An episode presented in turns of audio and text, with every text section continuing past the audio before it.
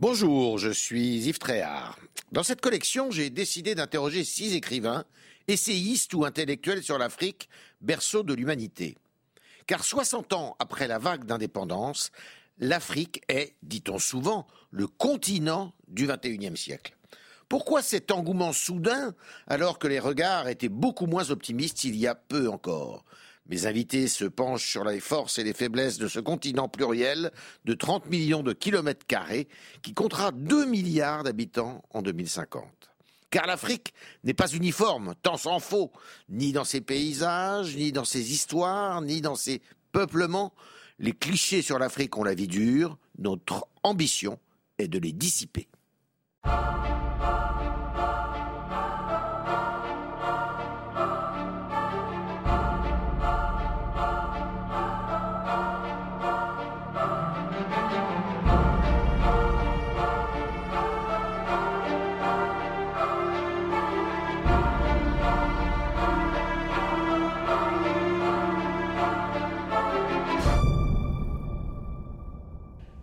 Souleymane Bachir Diagne, est-ce que vous diriez aujourd'hui que la démocratie en Afrique est plutôt en train de reculer?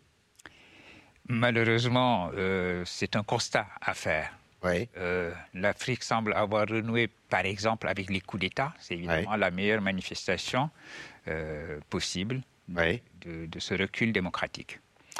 En revanche, il fut un temps où, lorsqu'il y avait un coup d'État quelque part, le club des présidents africains accueillait le nouveau venu Oui, et, au fond, euh, s'accommodait parfaitement du fait accompli. d'accord. Ce n'est plus le cas. C'est plus le cas aujourd'hui. Ce n'est plus le cas aujourd'hui.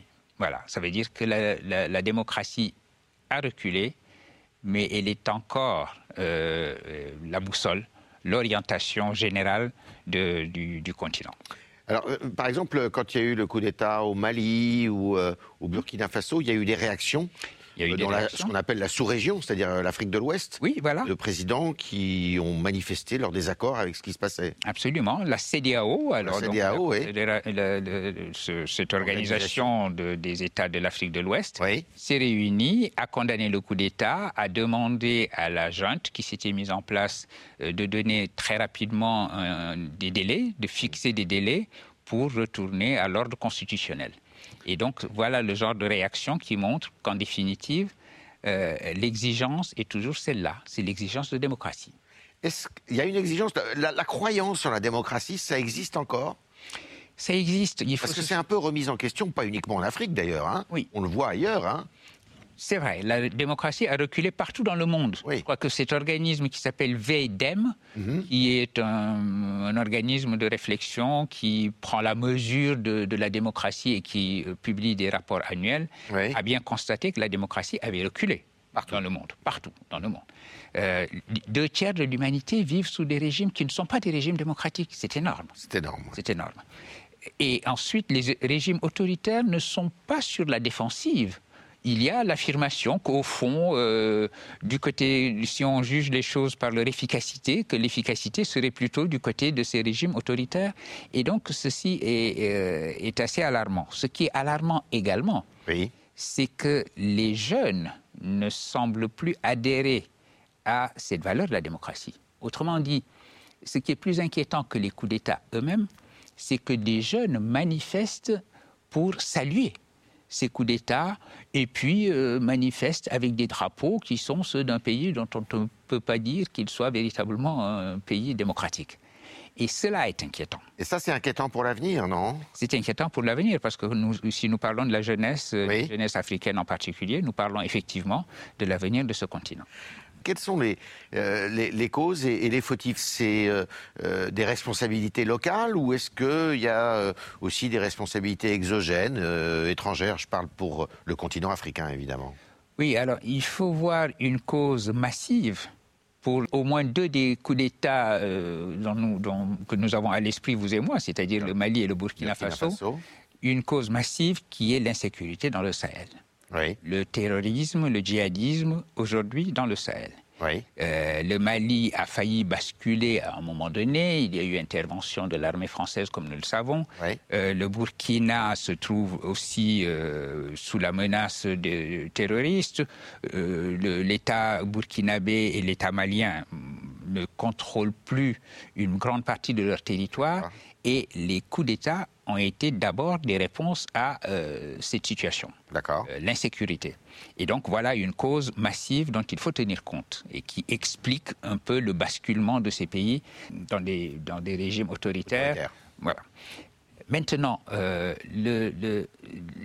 l'idée que, selon laquelle les jeunes, au fond, ne donnent plus tellement de valeur à la démocratie alors que ça a été la grande conquête de la fin des années 90, lorsque le continent africain qu'on disait oublié de la démocratie et des droits de l'homme a connu des transitions démocratiques, a connu des, changements, des alternances. Et c'est ça, c'est le, meilleur signe. Quand le pouvoir en place perd les élections et que le président de la République appelle son opposant en disant euh, bravo, tu as gagné, euh, viens qu'on s'occupe de la transition, c'est la meilleure, euh, euh, c'est le meilleur signe Bien sûr. De, la démocratie. la démocratie. En revanche, la situation dans laquelle nous nous trouvons maintenant, c'est une situation où on dit la démocratie, ça ne se mange pas. Voilà, ceci est répété souvent. Et donc, l'idée derrière une phrase comme celle-là, c'est que euh, la démocratie aurait échoué à assurer le développement, à donner des emplois, à faire sortir de la pauvreté. Et il est difficile de rappeler une chose, c'est que ça n'était pas la fonction de la démocratie de, donner à manger. Euh, la fonction de la démocratie, c'était d'ouvrir des possibles, de permettre que euh, les valeurs humaines et tous les talents s'expriment librement. Et, c'est de cela qu'il s'agit maintenant. Il s'agit de convaincre euh, de cela. Et donc, il y a un travail d'éducation à la démocratie qu'il faut mener. C'est la meilleure réponse qu'on puisse opposer à ce, scepticisme démocratique, comme on pourrait l'appeler. Alors, Souleymane Bachir Ndiaye, vous êtes sénégalais. Oui. Et le Sénégal, ça fait figure un peu de contre-exemple, justement. Euh, ou plutôt de bon exemple, hum. puisque le Sénégal est né euh, à démocratie tripartite au début 1974 avec le président Sangor. Après, euh, ça s'est encore ouvert, encore davantage. Il y a une alternance qui se fait, même s'il y a beaucoup de chahuts, beaucoup de bruit. Deux alternances. Deux alternances. Comment vous l'expliquez? Pourquoi au Sénégal ça a marché? Mieux qu'ailleurs? Oui, alors il faut déjà. Euh, le, mot exception euh, semble un petit peu euh, excessif. excessif, mais il faut l'utiliser parce qu'il faut se rappeler une chose c'est que le Sénégal a une tradition démocratique qui vient d'encore plus loin. Rappelons-nous que le Sénégal était une colonie particulière euh, pendant la colonisation, puisque c'était une colonie qui, où il y avait quatre villes qui étaient des villes de, euh, des communes de plein exercice, comme on appelait cela. C'est-à-dire que les habitants des villes de Saint-Louis, de Dakar, de Rufisque et de Gorée étaient non pas des sujets français, mais des citoyens français. Et ils ont envoyé d'ailleurs des cahiers de doléances aux États généraux. Ont envoyé des cahiers de doléances aux États généraux et qui ont voté et envoyé des députés au Parlement français depuis le, le, 19e siècle. C'est ainsi que Blaise Diagne, Lamine Gueye, euh, euh ont été des députés euh, sénégalais envoyés au Parlement français. Et donc, le Sénégal connaît des élections depuis le 19e siècle. Il y a une culture de, Il y a une culture, de l'élection. l'élection. C'est la raison pour laquelle, d'ailleurs, lorsque Senghor a imitant ce qui se passait dans le, dans, le, sur le continent, a instauré le parti unique, mhm. il n'a jamais voulu l'appeler parti unique. Il a toujours dit non, non, non, c'est un parti unifié. Il a unifié des tendances, qui a rassemblé des partis euh, différents. Ça veut dire qu'il y avait une sorte de gêne devant la notion même de parti unique de la part de Senghor pour deux raisons. D'abord, c'est un homme de la quatrième République, il a toujours connu la démocratie. Deuxièmement, le, meilleur frein à l'autoritarisme, c'était Senghor lui-même. Poète, philosophe, il s'est interdit au fond euh, de partir en laissant un pays qui aurait, été, qui aurait été un pays autoritaire sous le régime d'un seul parti. Et donc il a instauré ce multipartisme. Donc, euh, ça, c'est la tradition politique. À côté de cela, il faut euh, regarder également un caractère particulier du Sénégal qui est la force des confréries religieuses. Les leaders, les guides spirituels de ces confréries ont toujours également veillé à la paix sociale. C'est ça. L'un d'eux a comparé le rôle des marabouts à celui des pompiers en disant qu'ils sont toujours là pour éteindre les incendies, pour tempérer les ardeurs, tempérer les ardeurs, assurer qu'il y a une paix sociale. Et l'un dans l'autre, tout cela établit une sorte de contrat social sur lequel le Sénégal s'est bâti et qui peut expliquer pourquoi le Sénégal euh, a, toujours gardé cette orientation démocratique. Vous l'avez rappelé, il y a eu des moments où on a eu peur. On a, on a semblé marcher au bord de l'abîme. Mais au bout du compte, cette exception finit toujours par, euh, euh, par triompher. Et le Sénégal est un pays qui pourrait avoir la même devise que la ville de Paris. Oui. Fluctuat nec Voilà. Alors justement, on parle de, de, Senghor, qui est quand même une figure majeure évidemment du Sénégal, le père de la nation, on peut dire, mais une figure majeure aussi de euh, la vie euh, artistique, politique de l'ensemble du continent. Mais euh, on sent aujourd'hui que toute la philosophie justement politique euh, et, artistique de, de, de, de, Sangor, qui, qui, qui, fait la promotion de la négritude, mais la négritude, c'est pour lui, c'est justement une affirmation, mais une affirmation qui ne nie pas les différences et mmh. tout ça. On, on a le sentiment qu'il y a une remise en question chez les jeunes mm. aujourd'hui de justement toute cette euh, philosophie euh, qui dit mais finalement Sangor c'était, permettez l'expression, euh, un peu un collaborateur mm. du colon quoi. vous êtes d'accord avec ça? Alors, c'est vrai que Senghor est une figure très controversée de ce point de vue-là. Il faut rappeler, et vous avez bien fait de le dire, que tout en étant avec Aimé Césaire et Léon Gontran Damas, un des grands pionnier de la négritude, c'est-à-dire l'affirmation des valeurs de civilisation du monde noir, ainsi qu'il définissait la négritude, il est d'abord et avant tout un philosophe du métissage, de la rencontre et du dialogue des cultures. Et ceci était très important. Au fond, une des affirmations les plus importantes chez Senghor, c'est que chacun doit être métis à sa façon. Alors, doit être métis, le droit est important parce que c'est un devoir éthique, c'est une disposition éthique à, au décentrement, à la capacité de regarder la perspective de l'autre, etc. Et ceci a défini la personnalité de Senghor et a défini également pendant très longtemps la philosophie politique sur laquelle le Sénégal a, reposé. En effet, Senghor a toujours estimé qu'au bout du compte, euh, euh, dans un monde d'interdépendance, il s'agissait de développer euh, dans la paix, dans la capacité de négociation et dans le dialogue, un pouvoir de négociation de plus en plus important. C'est un gradualiste sur beaucoup de choses. D'accord. Il croyait énormément également en l'unité africaine et il estimait que ceci se réaliserait graduellement par cercles concentriques. Et euh, au fond, euh, cette philosophie-là, qui a été la philosophie sur laquelle le Sénégal a été euh, fondé, et, vous l'avez dit, aujourd'hui remise en cause par une jeunesse qui est peut-être plus impatiente, qui est plus bouillante d'une certaine façon. cultive la cancel culture aussi, voilà. ce qu'on appelle la philosophie woke, c'est-à-dire le rejet de, qui, du passé. Voilà, qui épouse, qui épouse, qui épouse une philosophie de la rupture. Et évidemment, euh, Senghor semble être aux, antipodes de cette philosophie de la rupture. Ça, c'est l'anti-wokisme. C'est l'anti-wokisme de ce point de vue-là. C'est quelqu'un qui appelait à, euh, à, un dialogue des cultures. Il a même écrit que le colonialisme était un mal, mais que dans la mesure où c'était un fait accompli, il fallait en quelque sorte profiter du fait que le, colonialisme avait rapproché les peuples et avait constitué euh, une sorte d'embryon de, cosmopolitisme. Et, vous voyez donc cette, manière qui était la sienne de regarder la totalité. C'est un penseur de la totalité, c'est pas un penseur de son propre particularisme. Et euh, quand on est penseur de la totalité, évidemment, on a le sentiment que le temps travaille euh, pour aller dans la bonne direction. Euh, et qu'il ne faut pas avoir ces sortes d'impatience et, ces, et ce, ce, caractère révolutionnaire. Ce n'était pas un révolutionnaire, il était pour les réformes et il estimait que les réformes étaient ce qui transformaient graduellement et de manière apaisée euh, les sociétés. Alors, je voudrais vous faire réagir à, deux phrases, puisque vous êtes euh, un brillant exégète. Euh, une phrase qui a fait couler énormément d'encre, quand il dit que l'émotion est nègre et que la raison est hélène, grecque en fait. Oui. Euh, c'est terrible comme. comme, c'est une phrase qui lui a été énormément. Elle n'est pas apocryphe. Elle n'est pas apocryphe du tout. C'est une phrase qu'il a écrite dans un de ses tout premiers articles qui s'appelle Ce que l'homme noir apporte. Donc euh, c'est très clair, euh, cette phrase ne lui est pas simplement attribuée, elle est de lui. Simplement, elle n'a pas été comprise.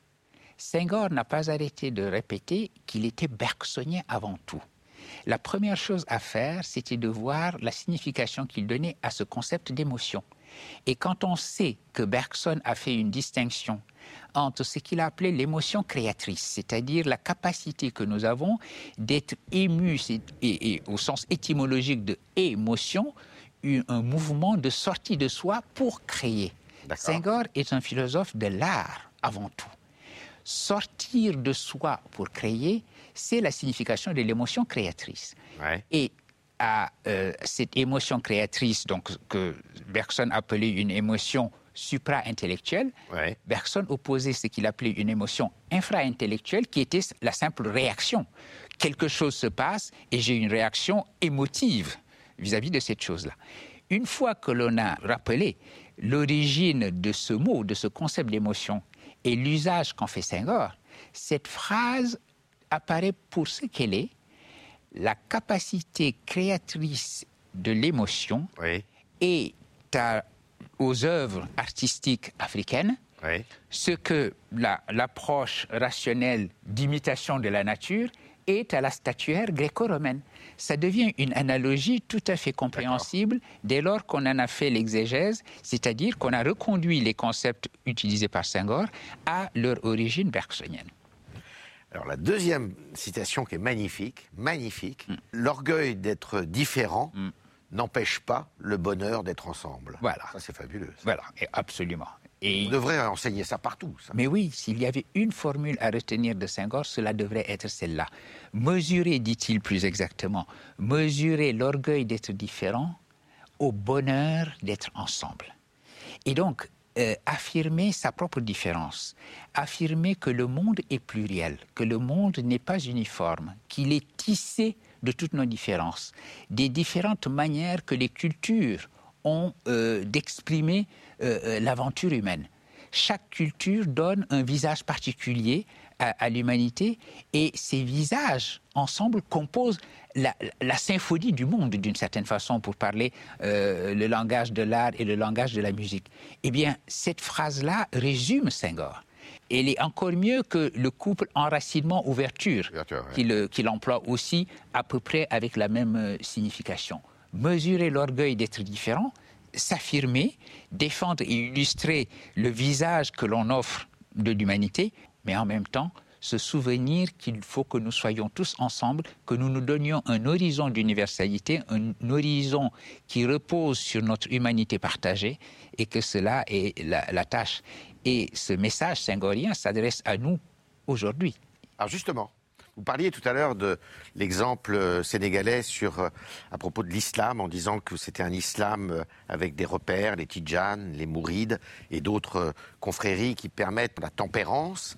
On a le sentiment, et vous avez beaucoup écrit là-dessus, sur l'enfermement religieux, l'enfermement mmh. nationaliste. Est-ce que, d'une certaine façon, aujourd'hui, on n'est pas dans ce monde-là, justement et euh, dans ce monde d'enfermement, et que d'une certaine façon, alors je vous titille là, hum. parce que vous êtes musulman, hum. est-ce que l'islam ne participe pas particulièrement à ça? Alors, Vous avez raison. l'islamisme?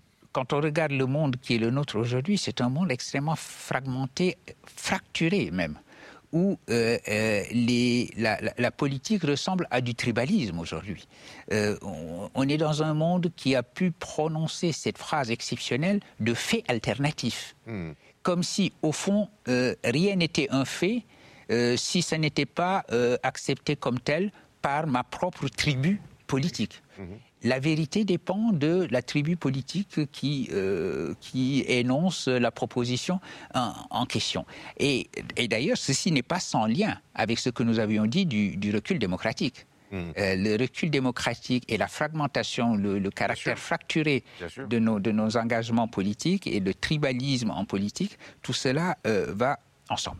Mhm. Alors, dans ce monde où, des, identités, où on a l'impression que nous n'avons plus euh, un, espace public commun où nous échangeons des arguments. Amin où nous pouvons... parlait des identités malheureuses. Mais oui, mais oui, il a parfaitement raison, parce que nous pouvons, au fond, et c'est la, la nature même de l'espace public, nous pouvons différer, ne pas être d'accord en parlant la même langue et en échangeant des arguments, en comprenant que nous partageons au moins les mêmes faits et que nous avons, nous en soutenons, nous avons la même logique. Les identités empêchent même cela il n'y a plus d'espace public si tout ce que je fais, c'est faire la performance de ma propre identité répéter euh, que mon expérience est celle d'un homme noir et que vous ne pouvez pas la comprendre parce que vous n'êtes pas un homme noir, etc. Ça veut dire que tout argument à ce moment-là est réduit à sa plus simple expression. Tout argument devient un argument ad hominem. Ce qu'on appelle de l'essentialisme. C'est de l'essentialisme. Je dis ce que je dis parce que je suis qui je suis. Vous dites ce que vous dites parce que vous êtes qui vous êtes. Et, et au fond, nous avons des discours parallèles qui vont être, euh, qui vont nourrir ce tribalisme-là. Et malheureusement, dans ces affirmations de l'identité, dans ces enfermements identitaires, la religion est euh, la, chose la plus facile à mobiliser. Un des moteurs, quoi. Un des moteurs. Euh, et, et, la religion est précisément ce pourquoi on est prêt à mourir. Et donc, vous avez raison de dire que les religions, de ce point de vue-là, en général, peuvent jouer un rôle euh, d'amplification de ce tribalisme, de ces identitarismes, de ces enfermements dans des particularismes. Et euh, malheureusement, nous avons vu cela avec les interprétations les plus extrémistes de, l'islam. Ceci fait partie de notre géopolitique aujourd'hui. Mhm. Et donc, c'est la raison pour laquelle il faut, et c'est. Euh, un travail que moi-même et d'autres essayons de mener, évidemment, et c'est un travail qui... C'est un rôle d'intellectuel, ça. Un rôle d'intellectuel, rappeler des interprétations ouvertes de la religion. Rappelez que si la religion peut être le problème, elle a également en elle-même la capacité d'être la solution. Parce qu'une religion universaliste, une religion ouverte, c'est une religion normalement qui doit pouvoir accepter le pluralisme. Et montrer que c'est la, religion est ouverte au pluralisme et que ce qu'il a défini, pour revenir à notre philosophe Bergson dont nous, pouvions, nous parlions tout à l'heure, c'est son caractère ouvert, sa capacité à accompagner l'ouverture constante de la société. Mhm. Société à société ouverte, religion dynamique. Mhm. Et euh, voilà un, travail qu'il est, nécessaire aujourd'hui d'effectuer, ce qui nous ramène au cas euh, sénégalais dont nous parlions tout à l'heure, ces confréries, elles sont euh, des, autant d'expressions du soufisme. Lequel soufisme est précisément l'interprétation la plus ouverte. La plus apaisée. Hein, et la plus apaisée de l'islam et la plus pluraliste. Le soufisme, en son essence même, est acceptation nécessairement de la différence. Et donc, pluralisme, et le pluralisme, c'est véritablement la signification du, de la tolérance. Quelque part dans vos écrits, j'ai retenu cette phrase que vous, vous prêchez pardon, c'est un peu facile, pour une reconstruction de la pensée religieuse. Oui, sous l'influence d'un auteur qui, m'a beaucoup euh, marqué, auquel j'ai consacré un livre, qui est le philosophe indien, le penseur indien, poète lui-même, Mohamed Iqbal. Alors Mohamed Iqbal, qui est très critiqué par un autre écrivain, pas, par un penseur, mais un écrivain, qui est aussi d'origine euh, indienne, qui s'appelle V.S. Naipaul, oui. qui estime que Iqbal n'est pas du tout une référence euh, à, conseiller. On voit Naipaul à droite, là, qui est un, très très grand écrivain, et euh, Mohamed euh, Iqbal, qui est pakistanais, je crois. De... Alors, il est père spirituel du Pakistan parce que euh, il a affirmé à un moment donné, c'est dans un de ses écrits, qu'il fallait penser une autonomie au sein du euh, du sous-continent indien des régions à majorité musulmane. Mhm. Ça explique probablement la raison pour laquelle Népal euh, ne le tient pas en grande estime. Mais cela étant, si nous regardons la philosophie euh, de, Mohamed Iqbal, telle qu'elle s'exprime à la fois dans ses écrits théoriques et également dans sa poésie, il a exprimé le meilleur du soufisme. L'idée précisément, il a dit Il a écrit contre ce qu'il a appelé, je le cite, l'idole de la race et de la tribu.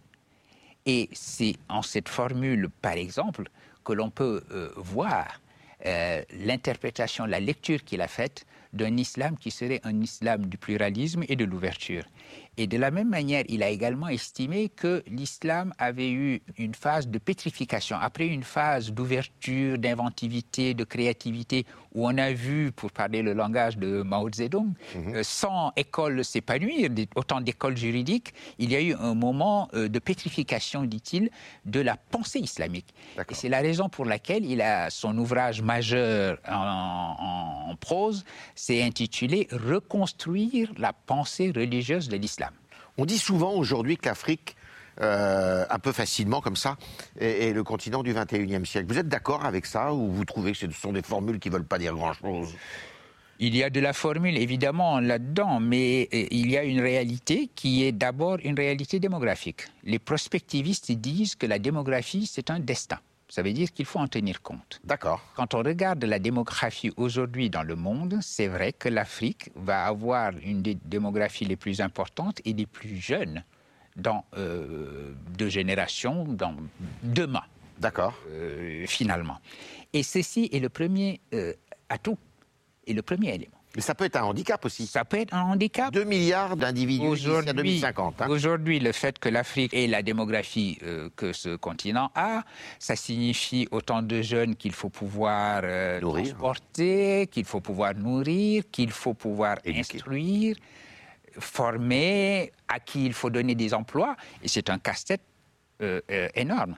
Mais la même démographie qui est un problème est un atout également dès que l'on regarde, euh, euh, dès qu'on regarde les tendances et qu'on regarde la prospective. D'autant, d'autant que c'est un continent qui a des ressources énormes, des ressources très importantes. Bien sûr. Et donc une Afrique qui prend aujourd'hui conscience de sa propre force et qui affirme sa présence dans le monde. Il y a, il y a peu, on disait que l'Afrique ne pesait que moins de 2% du commerce mondial. Au fond, que le continent pouvait disparaître corps et bien dans l'Atlantique. Euh, il, manquerait à l'humanité, mais que sur le plan des échanges. Aujourd'hui, ce n'est plus le cas. Personne ne le dit. Et c'est la raison pour laquelle, d'ailleurs, il y a une nouvelle ruée vers l'Afrique. Euh, après la ruée des colonisations, maintenant, c'est la ruée du partenariat. Euh, des pays euh, s'intéressent à l'Afrique et il y a une concurrence des, faite aux anciennes puissances coloniales qui, étaient, qui pensaient être établies sur le terrain africain et qui, il s'avère que ce n'est plus le cas aujourd'hui.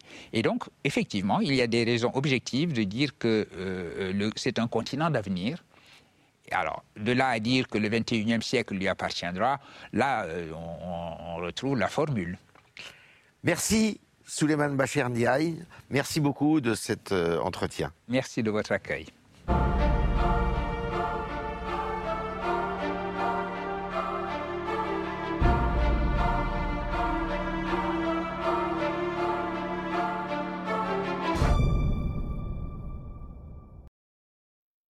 D'écouter un podcast de la chaîne LCP. Retrouvez nos autres programmes sur votre application Apple Podcast, Spotify ou Deezer et les replays de nos émissions sur le site lcp.fr et notre chaîne YouTube. À bientôt!